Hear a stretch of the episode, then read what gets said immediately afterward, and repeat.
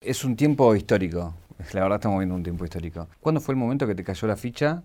No sé si fuiste vos, que fuiste con, Alberto, o Alberto te vino a vos y dijo, che, esto es en serio, tenemos que hacer algo. Eh, sí, es un tiempo histórico. Y a ver, nosotros lo veíamos, veíamos la información de afuera y veíamos cómo evolucionaba el tema.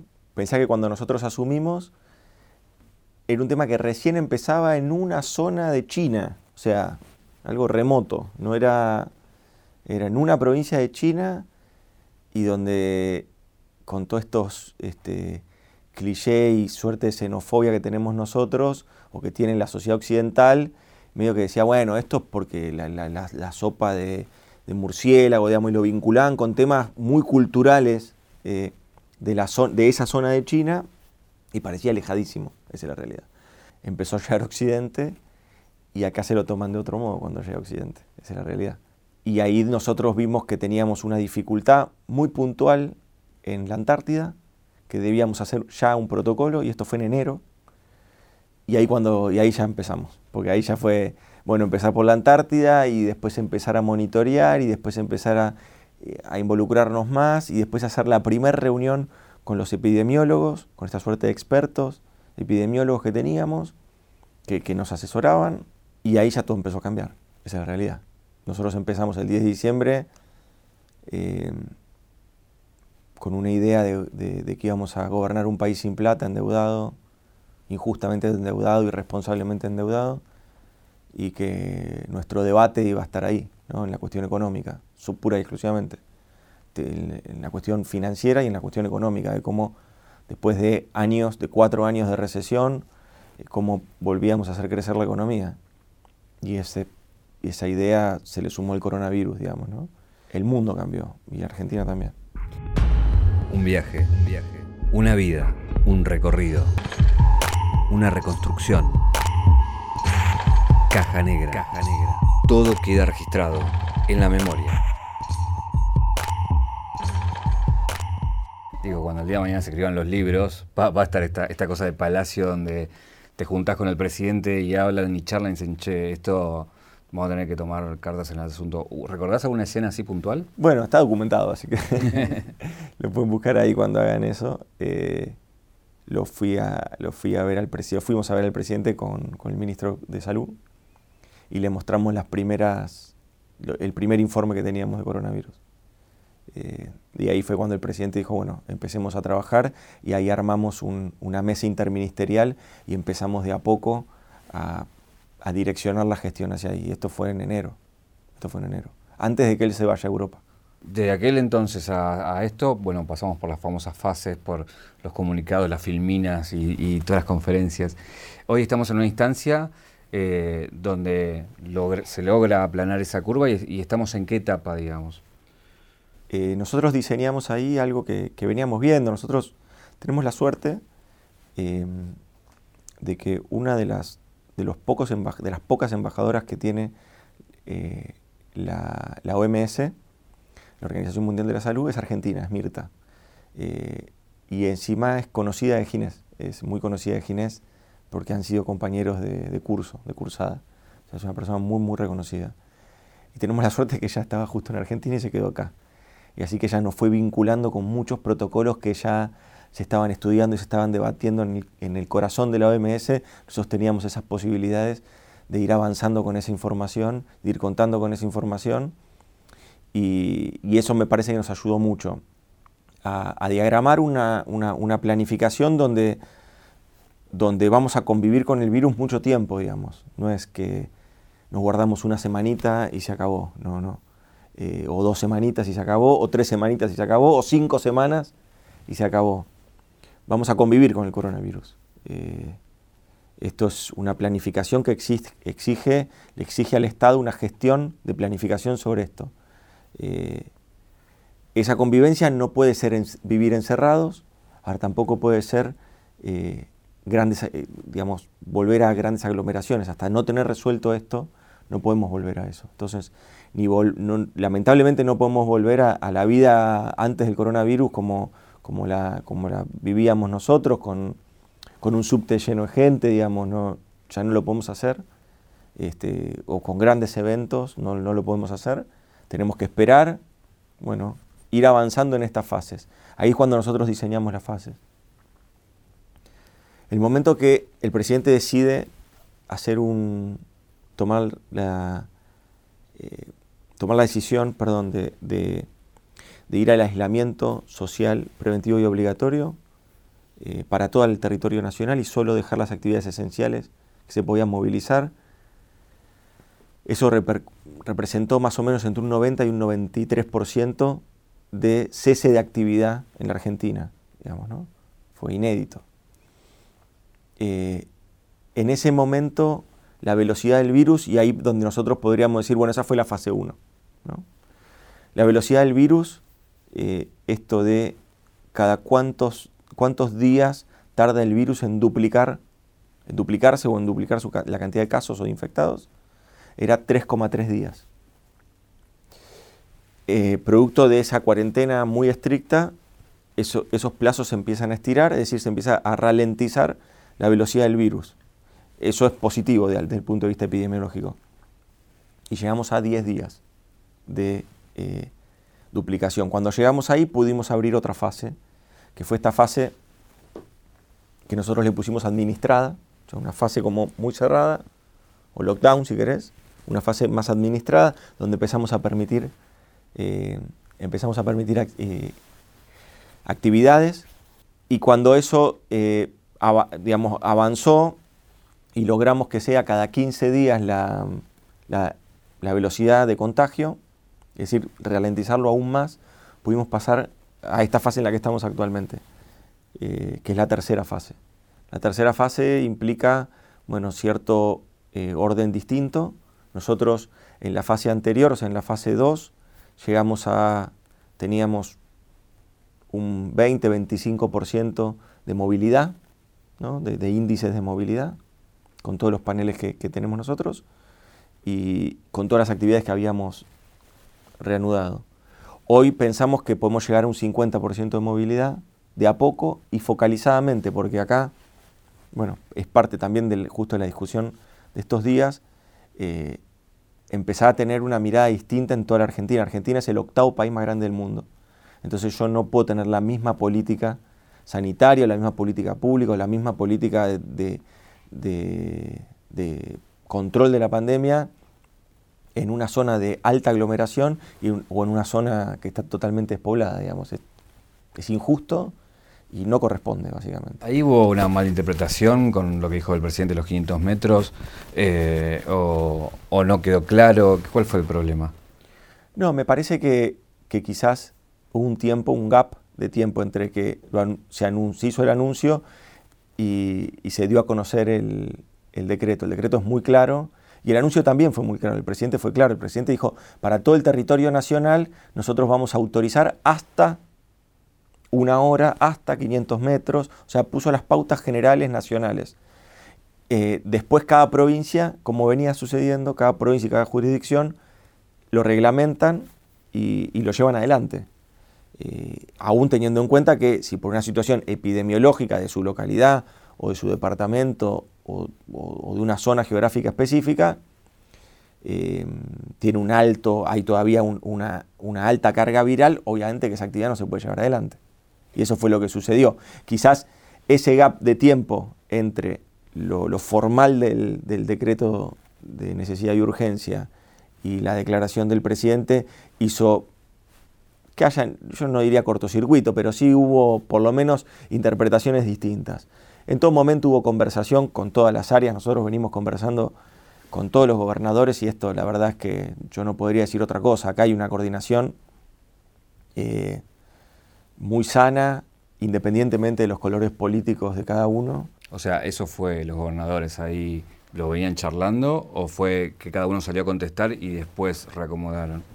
No, eso fue que a ver, em, se, venía, se vienen conversando siempre todas las cosas, hay decisiones que son decisiones nacionales y que después, vuelvo a insistir, en esta etapa cada jurisdicción debe ver cuál es el mejor modo para aplicarla.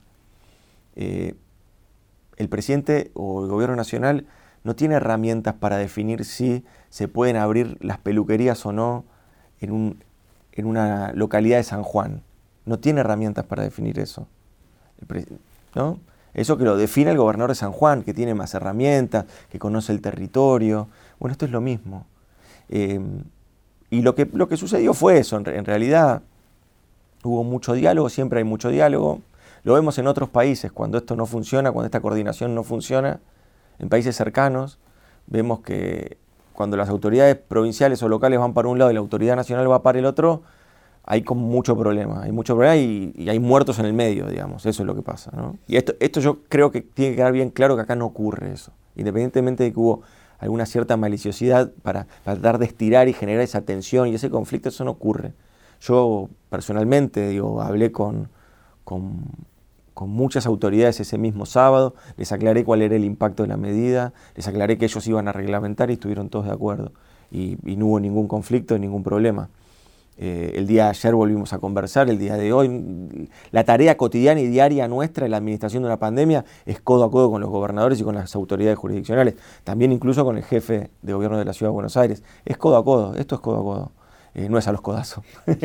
este, si nosotros llegamos a 25 días de duplicación de casos, podemos ir, en vez del 50%, de la tasa de movilidad, podemos llegar a un 75% de la tasa de movilidad.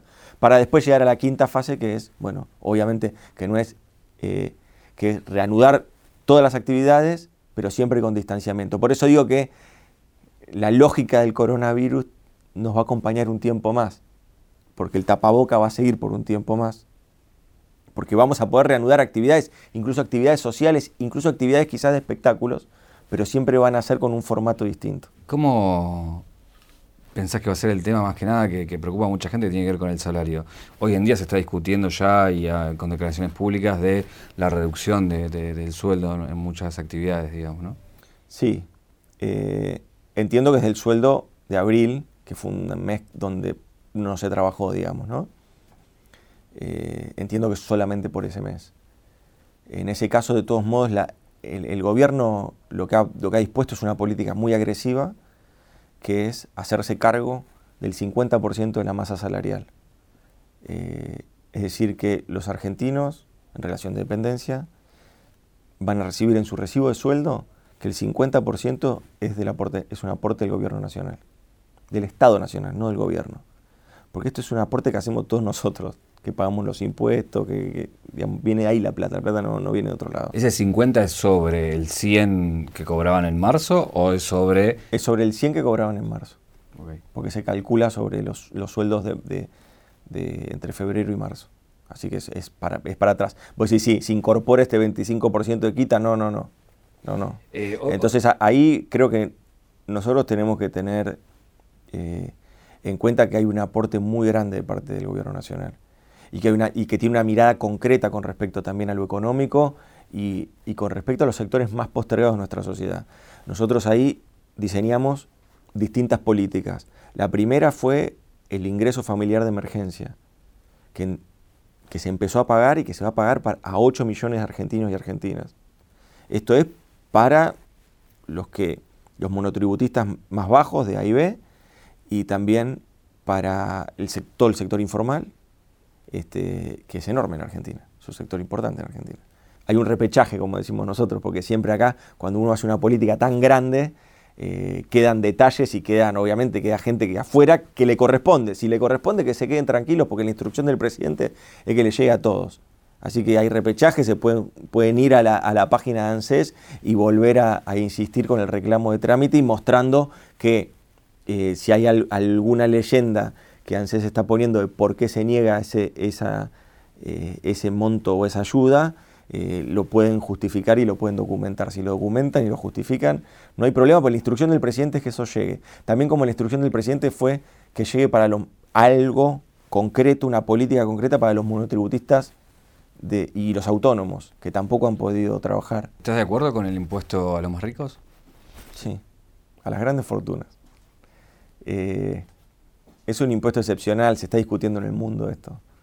Es un aporte excepcional que, que, necesitamos para, para, seguir peleando y luchando contra, contra la pandemia y contra sus efectos. Vos hablaste de los efectos económicos y, esos efectos económicos el día después del la fase 5 no van a estar resueltos, van a continuar, eso nos va a acompañar un tiempo largo. Entonces necesitamos el apoyo de, quienes pueden hacer una contribución extraordinaria en un momento extraordinario.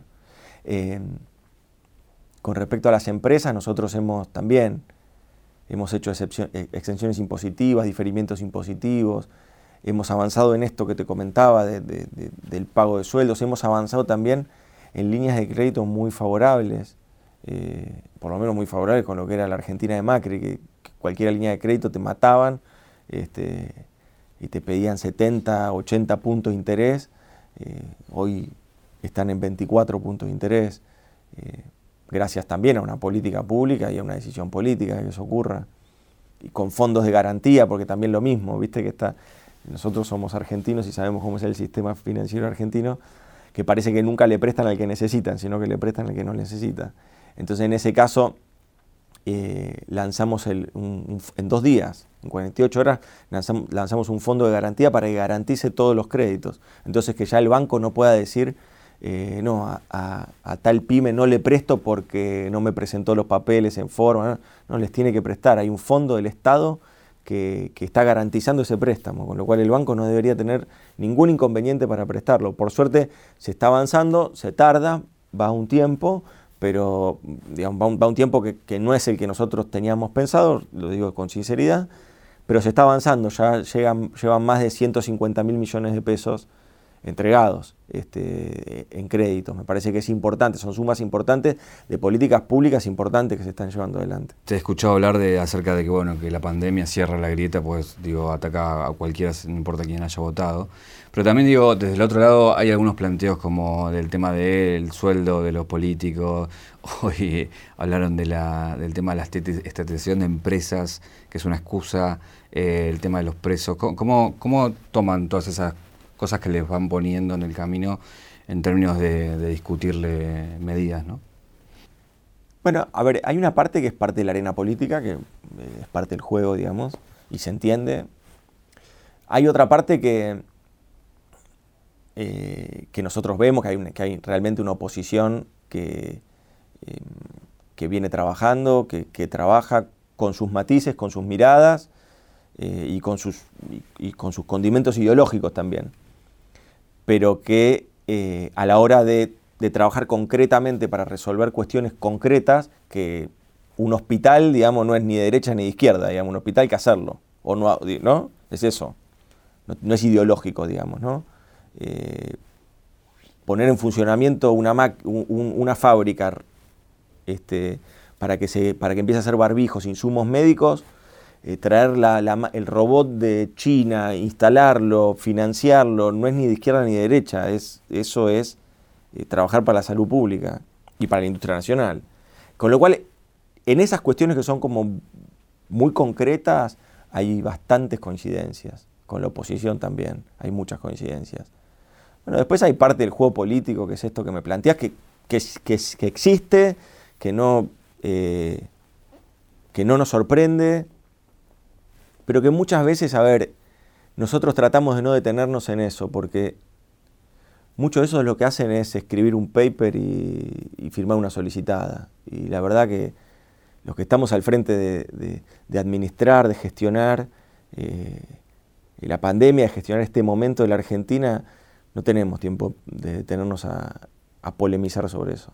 La verdad que hoy la sociedad argentina en su conjunto está angustiada, está muy angustiada por la pandemia, por el miedos muy este, íntimos con respecto a enfermarse y también con una angustia grande con respecto al futuro desde el punto de vista económico y laboral.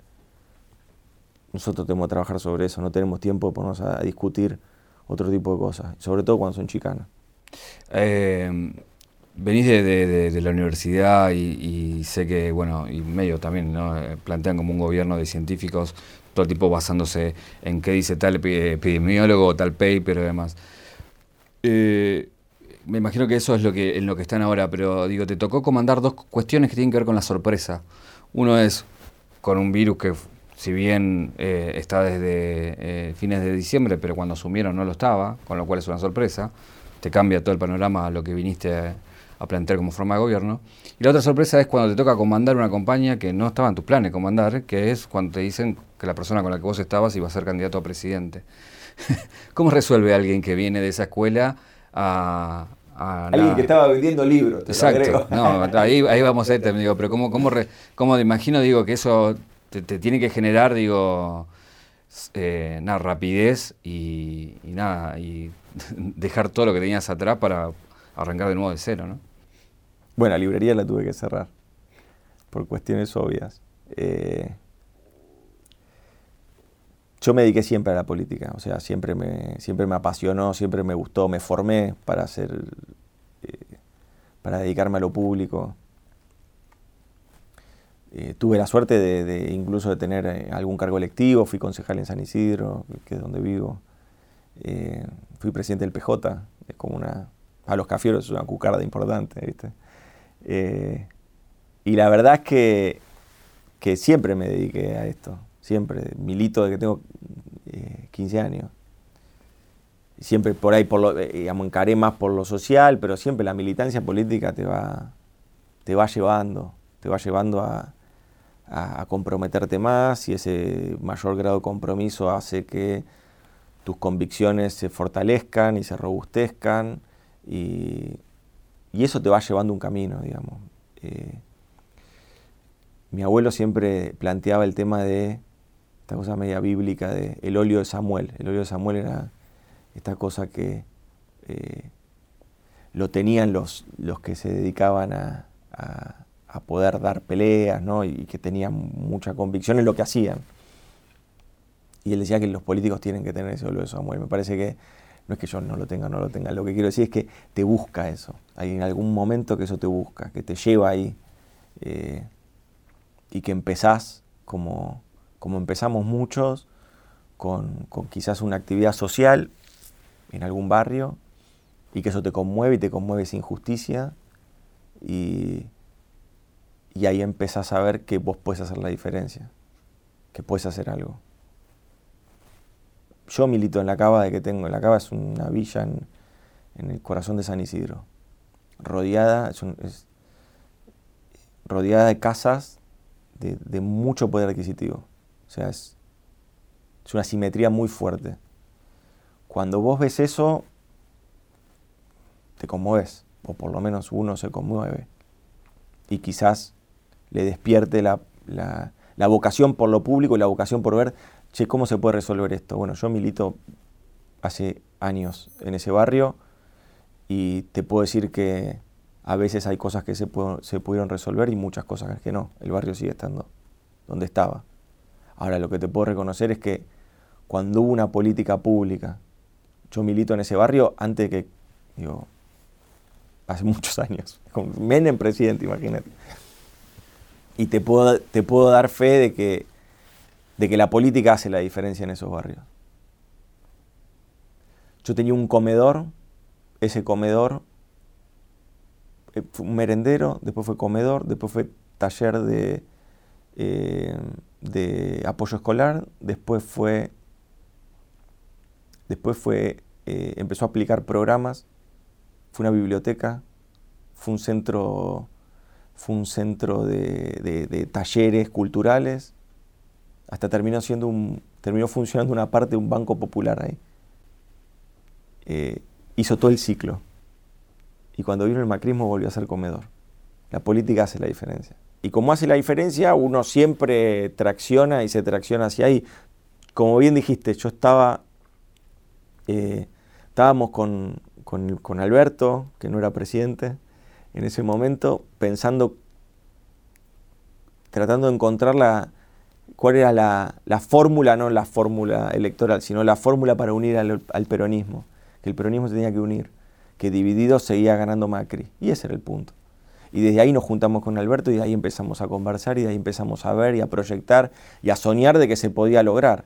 En un momento donde Macri eh, venía de, de haber ganado el 2017 eh, y había, había, hecho una elección histórica en el 2017. Antes de, ese, de ese restaurante, de esas 12 personas que se juntan y fundan lo que, lo que hizo un gobierno, vos estabas en la librería en ese momento, ¿no? O sea, ¿la, atendías directamente? Sí. Sí, yo atendía, me acompañaba Cecilia, una eh, que me ayudaba ahí a, a, laburar. Ella sabía mucho más de libros que yo, así que yo servía café. Era librería, cafetería, entonces a veces yo decía, bueno, dejase así que yo, vos atendé que sabes más de libros. Y fue mi sustento. Yo fui funcionario público con, en el gobierno de la provincia de Buenos Aires y en el 2015 perdimos y, y en el 2016 armé el negocio de la librería y me fui a laburar. ¿Por tu gusto por los libros? Sí, porque tenía que laburar, tengo tres pibes. claro. Pero bueno, eh, eh, venís de, la función pública, de cargos, de elección, y de repente te vas a algo que nada que ver, sí. eh, que eres un negocio. Es un comercio. Abrir la persiana, como dicen, no, la persiana, bueno, yo conozco bastante, lo conozco adentro. Este, y vi también cómo negocios de mi alrededor se, se fundían con el gobierno anterior. ¿Cuál fue el libro que más vendiste? Eh, un día vino el gato silvestre a presentar el libro y ese se vendió mucho, me acuerdo. Mucho se vendió. Pero ese libro se vendió mucho. Y otro que se vendió mucho es el de Mario Weinfeld, el tipo que supo, ese se vendió mucho. Era una librería que tenía cierta tendencia ideológica. Obviamente que yo acuso de Stolbizer no se vendía, no lo ibas a encontrar. O los libros del otro, ¿cómo se llama? El diputado Fernando Iglesias, eso no vendíamos, por eso no, no, eh, no calificaba. Hay una frase que decís que, que, vos sos de los libros y que, y que Alberto era más del, rock. Eh, pero bueno, vos también tenés un pasado medio rockero, estábamos hablando de, shows y demás. ¿Cuál, ¿Cuál, es tu banda predilecta? No, bueno, internacional para este siempre este, me gustó mucho y sí, sí, ese fue como mi banda, ¿no? Eh, con los pósters, con las cosas, ibas a, a uh, a la Wall Street acá. A, te ibas a la Wall Street a comprar las cosas. O bueno, yo, como soy de zona norte, íbamos mucho a Munro nosotros. Ahí en Munro, calle Mitre, había. También había muchas casas de, de rock. No, pocas casas de rock, pero había. Ahí había. Después en otro lado no había. Me acuerdo que era, te tomabas el colectivo y te ibas ahí. Y ahí te comprabas alguna remera o algún póster o algo. Y algún disco que aparecía. Pero fuiste a los shows. Sí, sí, sí, sí, fui a los, shows. bueno, los Stone también siempre me gustaron mucho. Y, bandas locales, un montón. Desde Papo, bueno, Riff, que es lo más parecido que teníamos lo más parecido a ese rock, ¿no? Eh, o, bueno, Los Piojos también, esa banda también la fui a ver mucho. A Los Piojos fui a ver mucho. Eh, ahora Ciro también lo fui a ver, lo fui a ver el año pasado, Ciro. Un show bárbaro hizo en, en Luna Park. Ese fue el último que fui para unir el tema de Alberto y los libros. Vos le regalás un libro que me llamó mucho la atención, que es Psicopolítica y Neoliberalismo, del coreano Han, que bueno, viene a discutir mucho de, cómo es la sociedad de consumo hoy en día y bueno, y también desde, desde la tecnología, ¿no? De cómo, cómo nos forma. ¿Por qué le regalaste eso y por qué te interesó eh, eh, regalarle ese libro? Yo estaba leyendo bastante de... Mm, yo soy politólogo, eh, licenciado, en, en ciencia política, y es una carrera hermosa, que la recomiendo. este, a mí me gustó mucho hacerla.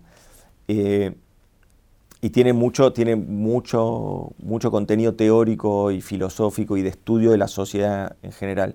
Y, y, siempre seguí leyendo muchas cosas relacionadas a eso. Bueno, desde Richard Sennett o, o Sigmund Bauman, este que era muy, también muy famoso.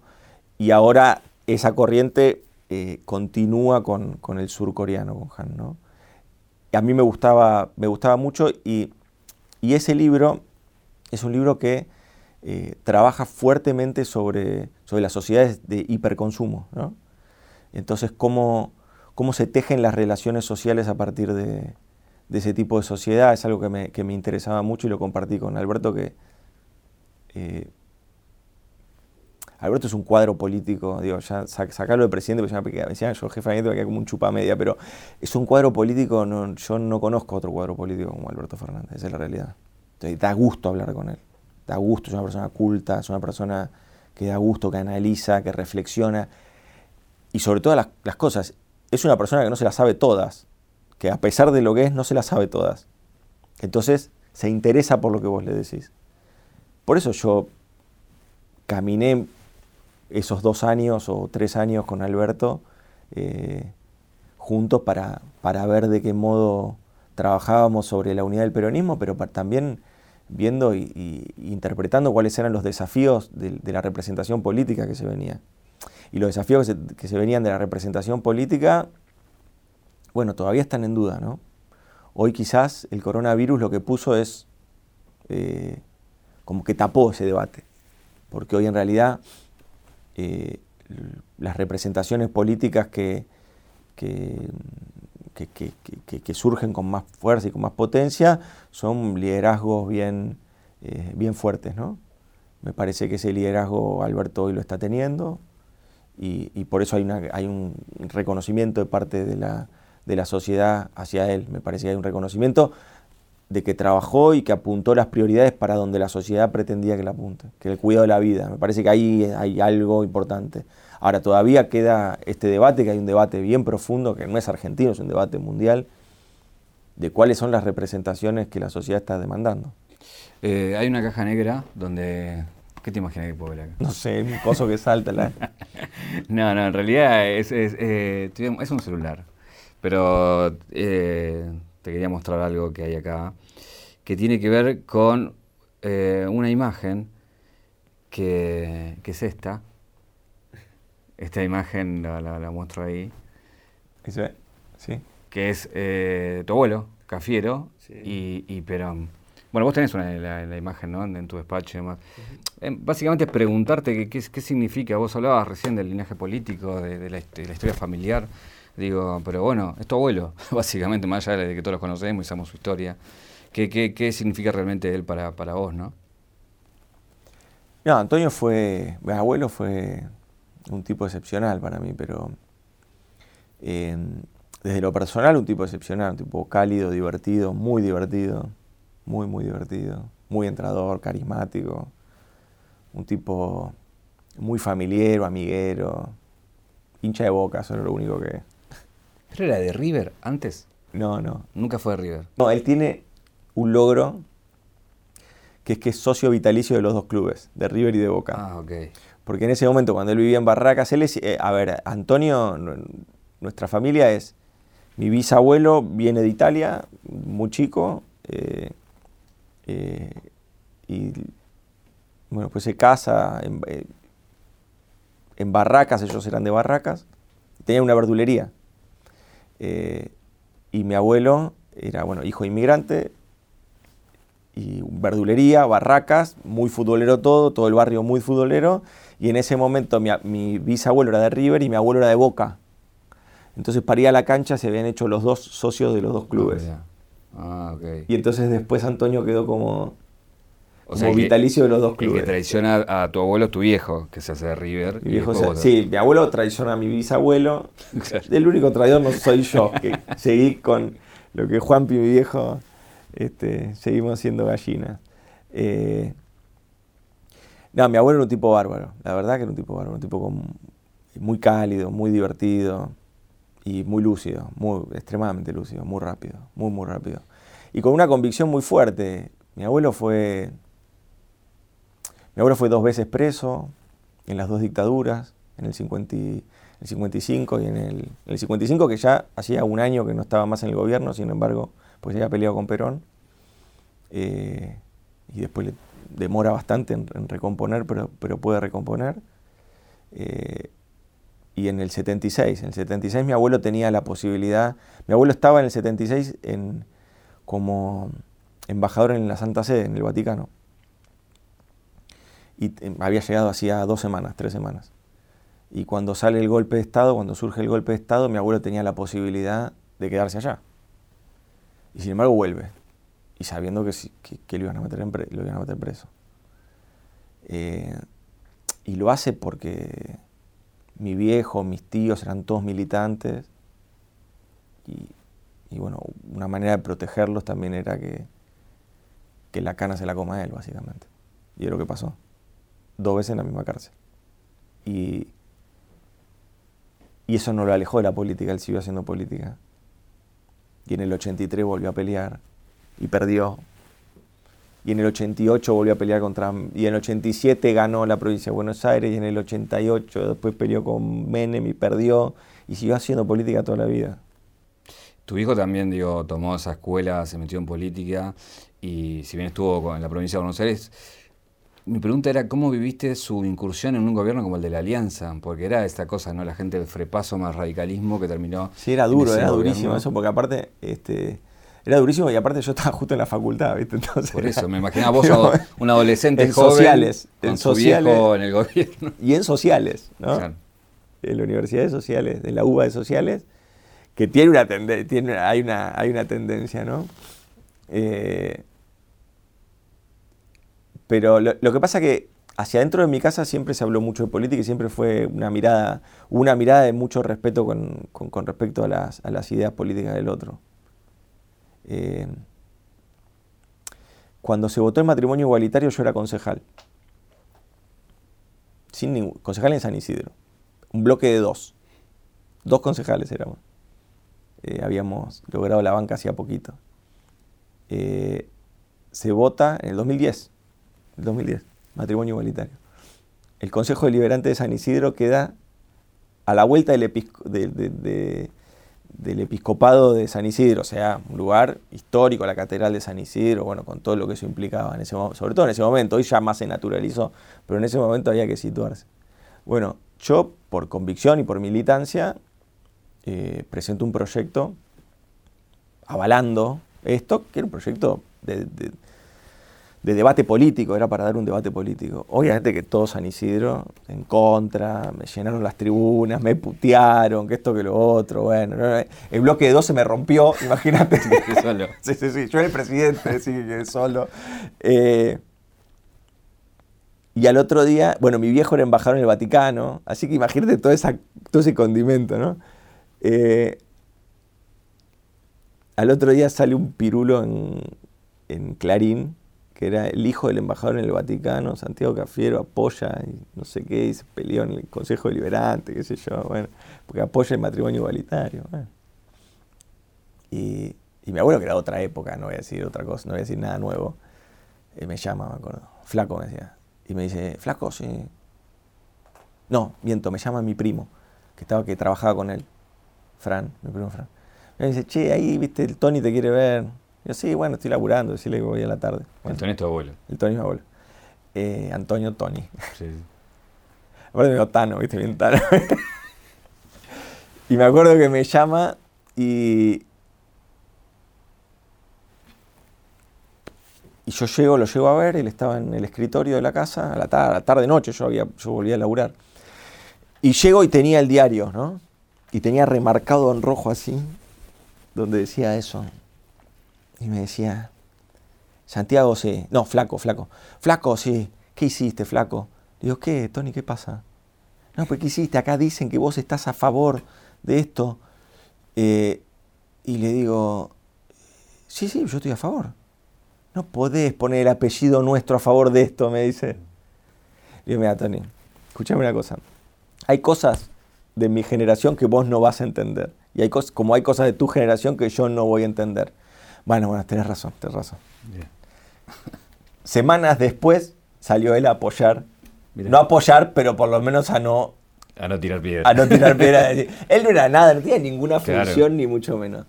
Pero te quiero decir, esa mirada hacia dentro de mi familia fue muy respetada siempre. La mirada de que el otro puede pensar distinto. Hay, hay una cosa que, bueno, recién hablabas, ¿no? De que se te rompe el bloque y quedas como concejal. Pero si uno va a la historia de tu familia, a los 40 años, ni tu abuelo fue jefe de gabinete, ni tu viejo tuvo un cargo tan relevante. Digo, de esa mirada. Eh, y, siempre está la cosa de el hijo de, y bueno, si sos el hijo y el, nieto de. Me imagino que te marca un poco, ¿no? Y decís, bueno, hay una cosa media subconsciente ahí, o inconsciente, perdón, de, lucha con, con, tu propia historia, digamos, ¿no? Sí. No, ahora mi viejo anda diciendo que él es el papá de Santiago. Claro.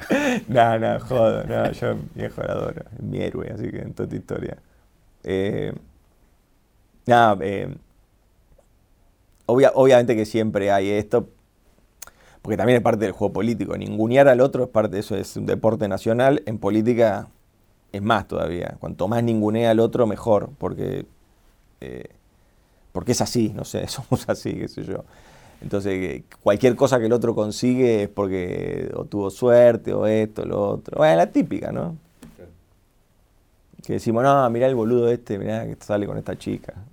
Estamos todos abajo de un techo de un kiosco tomando una cerveza caliente, pero, no importa, el boludo es el otro. Claro, no pero si yo lo llevo ahora, actualidad, ponele, y me va a meter un tema delicado. Dale, muy bien.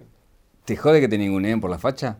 Como diciendo, es, lindo, no, no sé si es polit. ¿Viste? Hay una cosa ahí. sí, hay eso, sí. Eh, nada, me parece también es parte de lo que yo tengo que hacer, que dar a conocer mis ideas y lo que pienso y lo que propongo.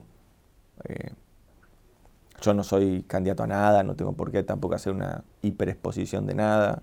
Yo lo acompaño al presidente, el presidente me eligió una tarea que él conoce bien, aparte, y ahí tenés otro punto que creo que también es un punto importante. Él, conoce bien la tarea del jefe de gabinete y, me eligió para, para llevarla adelante. Eso implica una responsabilidad eh, importante que ya te la trae el cargo y también implica que el presidente no le puedes mentir mucho porque ya conoce de qué se trata. no le puedes esconder mucho las cartas. Este, mirá, me parece que. Nada, el tema es la facha, no facha, no sé. Yo la verdad no le doy mucha bola. Pero te eh, llega. No, te llegan los memes, te llega Sí, los memes, con los memes, ah, pero los memes me divierto, la verdad que me divierto. Y las cosas que ponen me divierten, y los comentarios me divierten, todo eso me divierte, me parece que es gracioso, me parece que. qué sé yo, a mí me divierte todo eso. Después sí, hay algunos análisis que son más maliciosos, bueno, qué sé yo, pero eso también es parte de responsabilidad mía eh, y que yo deberé eh, ganarme ese, ese, ese prestigio que, tienen los grandes políticos, si, si, es que algún día lo soy, digamos, ¿no? Eh, pero me parece que eso es parte de expresar tus ideas, expresar lo que pensás, expresar cuáles son tus convicciones, bueno, y, llevarlas adelante. Me parece que de eso se trata, de, tener palabra, de poder, de poder exhibir lo que uno es, lo que uno piensa, las cosas que uno hace, pero no hacer tampoco autobombo y marketing permanente de moves un vaso y saca tres fotos, dos tweets, una selfie, nada, para. La gente nos puso un lugar para que laburemos, no para que hagamos prensa todos los días. Hay un error con respecto a eso. Yo recorro el artículo 100 de la Constitución Nacional que habla que es el que le da las funciones al jefe de gabinete, en ningún lugar dice que tiene que ser comentarista de, las noticias. En ningún lugar dice eso. Dice que tiene que gestionar, y es lo que nosotros hacemos. Y no soy yo, tengo un equipo gigante, un equipazo. Hablando de, los memes, ¿es puesta la historia que lo de la remera te agarra sin un traje y no era la idea y a partir de eso tenés un traje a mano todo el tiempo? Sí, verdad. sí, es verdad. ¿Cómo fue esa historia?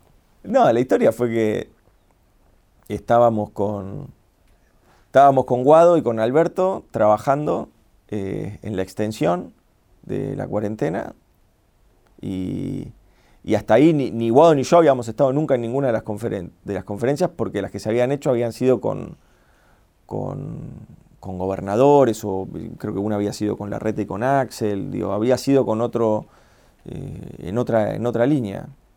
Y, y ahí Alberto es que nos dice a los dos, a, Guado y a mí nos dice, bueno, quédense ustedes y me acompañan en la conferencia. Y cuando me mira me dice, pero yo había con pero, pero había laburado todo el día en Olivos. O sea, y era un domingo de calor, no es que... un domingo de calor que laburé todo el día. Y bueno, Guado es un poco más formal y tenía camisa por lo menos y un saco a mano. Eh, y, y yo dije, bueno, voy a buscar algo. Y me dicen, no, no llegás. Y peor porque Alberto me dice, bueno, yo te presto. Y era peor. Entonces dije, ja, no, si no... Nada, vamos así, bueno, vamos así. Y ahí quedó lo de la remera, pero... Y cuando viste todo el quilombo, digo, cuando viste todo el... salgo en camisa, hasta duermo en camisa. Escúchame. No, porque aparte, no, porque este, lo importante es no... Que esas cosas que son más banales no distraigan lo importante, las cosas importantes, digo. Y eso fue poco. Vos me decís, ¿te jodió? Nada, para nada. Me divirtió mucho. Ahora, es cierto que no tenemos que distraer las cosas importantes que se están haciendo, hay mucha angustia, hay que tomarlo con, ¿viste? con, mucha delicadeza, todo lo que uno dice, todo lo que uno expresa. Eh, estamos en un momento donde cada palabra eh, o termina siendo, o, termina agrandando la angustia o calmándola. Bueno, nosotros somos parte de los que queremos calmar esa angustia a poco, aliviarla y, y ahí vamos, es un poco eso. Y, es cierto que ahora, de ahora en más, siempre tengo camisa y saco a mano. Eh, con respecto a lo que veníamos hablando recién, veníamos hablando de la familia, Tu viejo se pelea con Perón por, la iglesia, básicamente. Mi abuelo. Eh, perdón, tu abuelo. Tu abuelo se pelea con Perón por la iglesia. Tu viejo fue embajador del Vaticano, bueno, tu abuelo también. Vos empezaste en la cava con los curas villeros. ¿Por qué no te casaste por iglesia? Porque no tenía plata. no, a ver, es una deuda, lo, tengo que, lo tengo que hacer. Eh,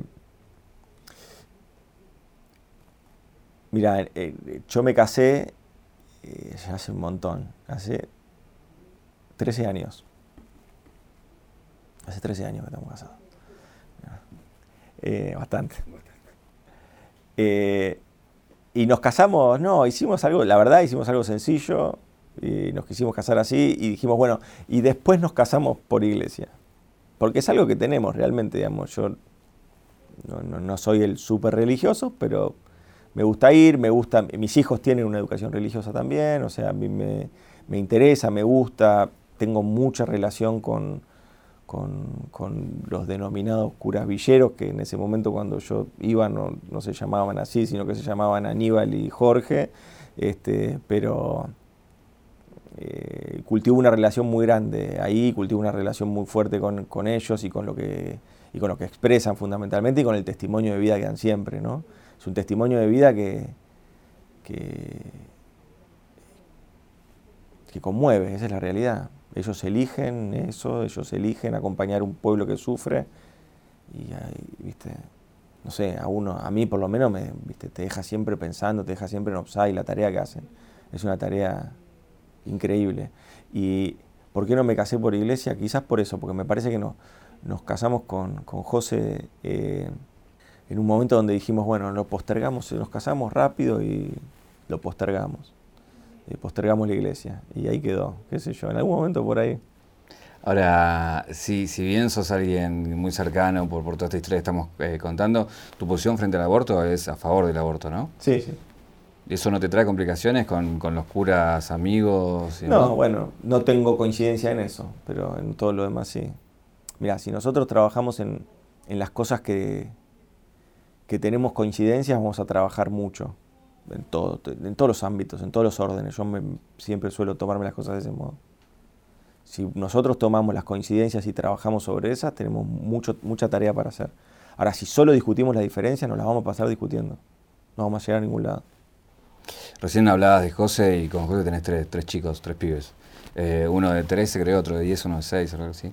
Eh, me interesa saber la vinculación con el de 13, que ya, digo, ya puedes tener otro tipo de diálogo y, digo, y acercarte a, otra generación. Recién hablabas de la generación de tu abuelo y vos. ¿Cómo es el cruce de tu generación con la de tu pibe, que tienen otros consumos, eh, otras formas a las que teníamos nosotros, digamos? Sí, eh, Nada, la, vinculación es con un preadolescente o adolescente, alguien que está entrando a la adolescencia. Yo uno recuerda a uno como era, era insoportable, así que. este, la vinculación es una vinculación muy eh, personal. A mí me gusta mucho eh, compartir con mis hijos, estar con ellos, estar con él. Eh, es cierto que es, representan toda esa generación representa un cambio muy grande, muy grande cuando uno los ve actuar, cuando uno ve qué mecanismos y desde dónde les llega la información y desde dónde, eh, desde dónde, eh, a partir de qué cosas se divierten, es muy distinto de lo que fuimos nosotros. Es muy, hay un cambio muy grande en esa gente, por lo menos lo que veo yo. Hay un cambio muy grande en esa generación, muy, muy grande, eh, que implica un relacionamiento distinto. Me parece que eso es lo que se viene naturalmente y, y hay como ciclos, ¿no? mi hijo al principio era como muy seguidor de, youtubers y se divertía mucho con eso. Al principio, cuando primero empezó a tener acceso a, este, algún dispositivo, y, hoy ya la relación es otra, se relaciona él con la tecnología de otra forma eh, y accede a, otro, a otra información, accede a, digamos, tiene otros intereses y la tecnología está todo ahí a la mano de, la educación que, nosotros tenemos que ir generando es una educación, una educación que tenga que ver con estos dispositivos, con esta lógica. Y también, eh, ojo, porque eh, también tienen a su vez poca paciencia y poca tolerancia a la frustración. que por ahí en nuestra época era distinto. Nosotros teníamos un poco más de paciencia y un poco más de tolerancia a la frustración. No era todo, el acceso no era tan, la globalización no era tal y el acceso a las, a bienes y consumo no eran tal. ¿Y lo pensás del lado de la política? La política tiene otros tiempos. Eh, recién hablabas del matrimonio igualitario, que fue una ley adelantada a su época. Y hay veces que la política logra eso, o los gobiernos o los estados. Eh, la autopista de, la tecnología va a mil por hora y siempre la política no llega a esos lugares. Eh, hoy desde un lugar, desde un cargo, ¿mirás eso? ¿Estás pendiente de eso? ¿Mirás en qué puede afectar a un país? Mira, yo lo que veo y que creo que que Cristina lo expresa en, el video cuando dice que ella va a proponer a Alberto. Eh, ella dice que hay nuevas necesidades en nuestra sociedad, entonces implica nuevas representaciones en nuestra sociedad. Yo creo que eso hay que profundizarlo, el mensaje que hizo Cristina ahí. Los cuatro, esos cuatro años, los cuatro años de Macri, o los cuatro años, no importa, que estuvo Macri, pero no importa que haya estado Macri, sino que durante esos cuatro años hubo explosiones de, eh, sociedad que, necesitaban representación, una representación distinta. Una es el movimiento feminista, que, eh, el movimiento femenino, digamos, que ya estaba, que ya estaba en una menos, pero que explota de otro modo. Otro es, eh, otro es uno más ligado quizás a una cuestión socioeconómica o de un problema que antes no existía y pasa a existir, que es el tema de usuarios y consumidores, sobre todo de servicios públicos, ¿no? Todo el tema de los tarifas, todo, ese tema, es también ahí, ahí hay algo para trabajar. Y me parece que otro de los puntos es el tema medioambiental y de los pibes. Los pibes y las pibas contra el cambio climático. Ese es otro de los puntos que yo creo que son claves. Debe haber muchos más, digamos. Es un poco rudimentario, pero creo que ahí hay como tres ejes sociales que carecían de representación política y que hoy, y que hoy necesitan representación política. Eh, la vinculación y la dinámica de esos tres grupos es a partir de soportes tecnológicos. Son todos grupos de Facebook, grupo de WhatsApp, grupo de esto, grupo del otro, grupo de esto, grupo de otro. La circulación de información y la articulación de intereses es a partir de tecnología, de esos tres grupos, que son los últimos, por lo menos lo que yo percibo. Eh, con lo cual ahí claramente hay un trabajo para hacer, hay un trabajo político para hacer, de, entenderlo, de, comprenderlo, de ver desde qué, desde qué lado el Estado, que como decís vos, siempre es como más, le cuestan estos cambios, ¿no? Pero hoy la política necesita más sociedad, necesita más sociedad civil, dirían los politólogos, los necesita dentro, necesita abrazarlo, abrazar todo eso. Eh, pero no abrazarlo para invisibilizarlo, que viste a veces es como el debate, eh, el debate en sociales era ese, no, no hay que participar porque entonces te abraza el Estado, te abraza el gobierno o la política y quedas invisibilizado, no al revés. Eh, el peronismo siempre ha demostrado que todas esas grandes corrientes las ha podido abrazar porque, porque lo hacen cambiar, lo hacen mejor, lo hacen perdurable. El peronismo siempre ha hecho eso en la historia. El peronismo del 45 en adelante siempre hizo eso. Y me parece que esta es una nueva etapa del peronismo donde tiene que abrazar esas nuevas, esa emergencia de nuevas representaciones para una sociedad que emerge, que, propone temas. Bueno, ahora eh, vamos, tenemos un desafío muy latente, ¿no? que sucederá con el tema de la pandemia, el coronavirus, el comportamiento social que ha habido. Eh, y eso también me parece que es todo muy analizable, muy analizable y, y la política tiene que dar cuenta de eso. Cuando la política no da cuenta de esos cambios sociales, pierde representación y pierde legitimidad. Y cuando la política pierde legitimidad, entra cualquiera. Eh, como, como politólogo y analista, eh, uno analiza posibles escenarios, ¿no? Si yo te invitara a ver este video en unos años, ¿dónde pensás que vas a estar? En el sentido de, no sé, en cuatro años. ¿Dónde va a estar el gobierno del que sos parte y dónde vas a estar vos en cuanto a tu ambición política de construcción de una carrera política? Sí, por ahí esa última parte no te la puedo contestar porque es muy ampulosa, pero eh, voy a estar donde me. Te voy, a, contestar políticamente correcto y me vas a decir qué aburrido. Esperaba más de vos, pero déjame que una te, tire así, que voy a estar donde, donde me necesite la gente, donde me necesite el presidente, digamos, donde yo no tengo una ambición desde el punto de vista personal, ni mucho menos. Yo vendía libros, digo, que claro. Eh, el año pasado, bueno, estaba cerrando la librería, digamos, en esta fecha, ¿no? porque me estaba dedicando a la campaña de Alberto. Eh, y estaba metiendo en caja los libros, mucha parte me la llevé en mi casa, otra parte la doné, y otra parte la repartí, otra parte la vendimos, qué sé yo. Eh, con lo cual esa ambición no, no, yo no, por lo menos hoy no lo tengo, no lo pienso, lo digo con sinceridad. ¿Dónde va a estar el gobierno? Bueno, yo espero que estemos con,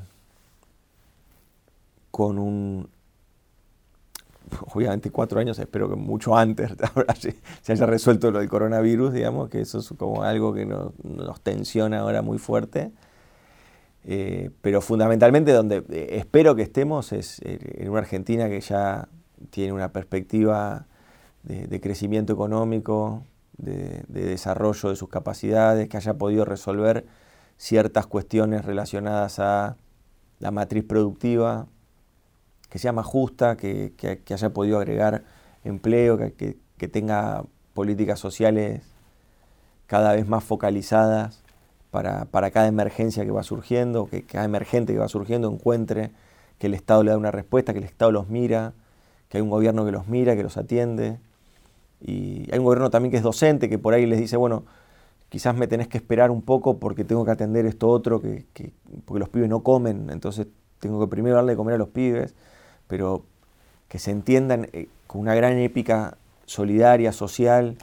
Yo creo que en cuatro años espero que haya una ética eh, de la solidaridad muy fuerte, que, haya una, que hayamos vencido prejuicios de que, de que hay cosas que los argentinos no podemos hacer y somos todo lo malo y somos todo lo chanta y somos todo...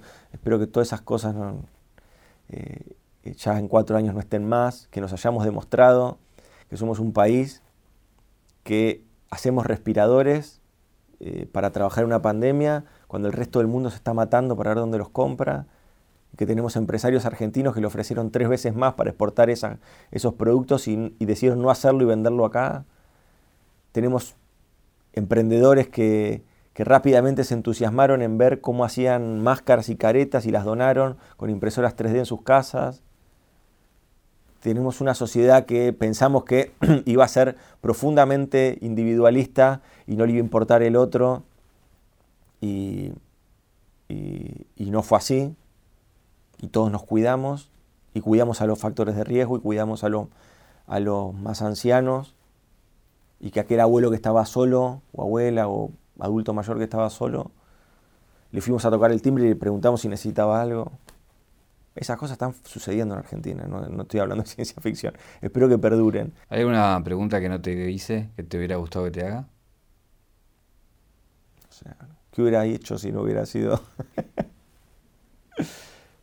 no, no sé, no sé. Sí, que bueno, por ahí eso, ¿no? O sea, película, es una, película, una, una pregunta media, este, media eh, contrafáctica, pero ¿qué hubieras hecho si no hubieras eh, hecho esto, no? Eh, qué sé yo, me hubiera gustado ser el día de River, pero me faltaban capacidades, la verdad es esa. Gracias, Santiago. A vos.